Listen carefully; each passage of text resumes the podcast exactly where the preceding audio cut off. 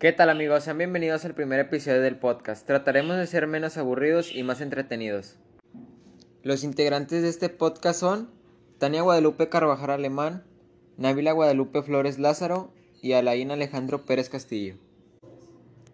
Hablaremos sobre los siguientes temas. Fermentación, procesos metabólicos y tipos de la respiración celular. Para el inicio de este podcast les diré la importancia sobre la fermentación. La importancia de la fermentación para el hombre se entiende desde la perspectiva de que puede servir para la generación de distintos alimentos o bebidas. Un dato sobre la fermentación, que también es un hecho, es un proceso que se genera en el interior del cuerpo, en particular dentro de los músculos. A continuación hablaré sobre los tipos de fermentación. Fermentación alcohólica es aquella que se realiza en ausencia del oxígeno a partir de la glucosa. Fermentación acética este se da por un acceso de oxígeno de alcohol como el vino, y de hecho es un fallo que trata de evitar en los viñedos.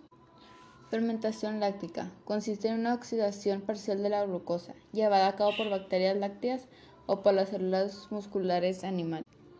Fermentación butírica es aquella que produce ácido a partir de la glucosa en un ambiente anabítico. Fermentación maloláctica se caracteriza por producir ácido el cual es un isómero muy común de la naturaleza. Fermentación propiónica. Tiene la capacidad de producir ácido láctico en menor cantidad. Cuando nos referimos a las generaciones de alimentos y bebidas, la fermentación tiene lugar gracias a las funciones que realizan determinados hongos, hongos que reciben el nombre de levaduras. Estos organismos descomponen elementos presentes en los alimentos sin que exista oxígeno. Por ejemplo, en la elaboración del vino, las levaduras se mezclan con el mosto o jugo de uva. Ejemplos: el pan, el queso, el yogur, las bebidas alcohólicas. A continuación hablaremos sobre la respiración celular. Hay dos tipos de respiración celular, la aeróbica y anaeróbica. Una ocurre en presencia de oxígeno y la otra se produce en ausencia de oxígeno.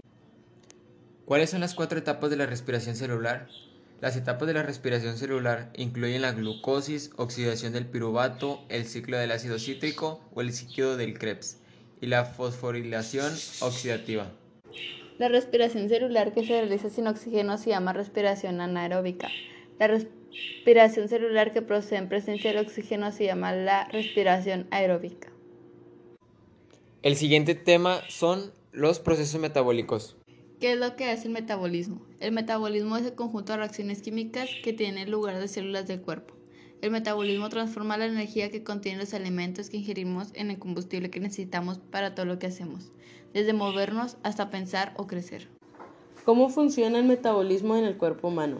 El metabolismo se refiere a todos los procesos físicos y químicos del cuerpo que convierten o usan la energía, tales como respiración, circulación sanguínea o regularización de la temperatura corporal. Gracias por quedarse hasta el final. Esperamos haya sido de su agrado y no haberlos aburrido en el proceso. Bye.